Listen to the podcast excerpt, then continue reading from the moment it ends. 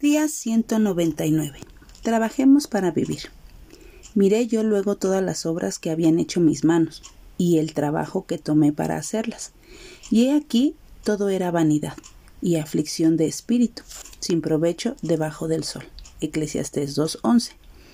Hoy en día infinidad de personas están dedicadas a trabajar sin descanso, con el único propósito de obtener los lujos de la que la sociedad marca y ofrece Trabajan para tener inmensas casas, autos, pieles, joyas, los mejores marcas de ropa y más.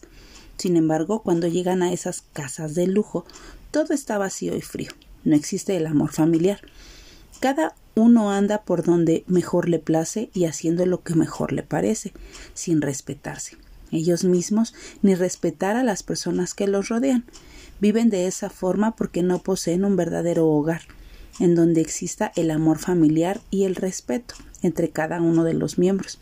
Nadie se sienta a la mesa para disfrutar de una agradable cena porque están ocupados y no tienen tiempo ni para comer juntos. Es por esa razón que la sociedad se quiebra cada día más. No es que esté en contra de que las personas trabajen para prosperar y disfrutar de las comunidades de la vida moderna, pero no debemos olvidar que debemos trabajar para vivir y no vivir para trabajar.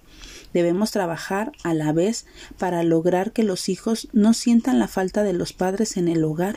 Los niños tienen amor y respeto en el, en el núcleo familiar y no tienen tiempo de buscar cosas negativas fuera de él. Así es que hoy pidámosle al Padre que nos ayude a comprender la importancia que tiene el trabajo, pero sin olvidar nuestras obligaciones dentro del hogar. Porque miré yo luego todas las obras que había hecho en mis manos y el trabajo que tomé para hacerlas, y he aquí que todo era vanidad y aflicción de espíritu, y sin provecho debajo del sol.